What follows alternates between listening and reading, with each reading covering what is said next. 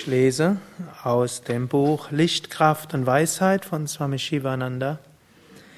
Erkenntnis führt zur Freiheit.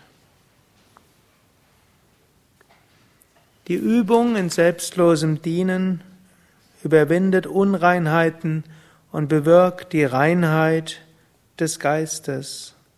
Im reinen Gemüt erwacht die Erkenntnis des Selbst. Ohne Feuer ist Kochen nicht möglich, ebenso steht es mit der Befreiung ohne Selbsterkenntnis. Die höchste Erkenntnis hebt die Unwissenheit auf, genauso sicher wie das Licht die dickste Finsternis überwindet.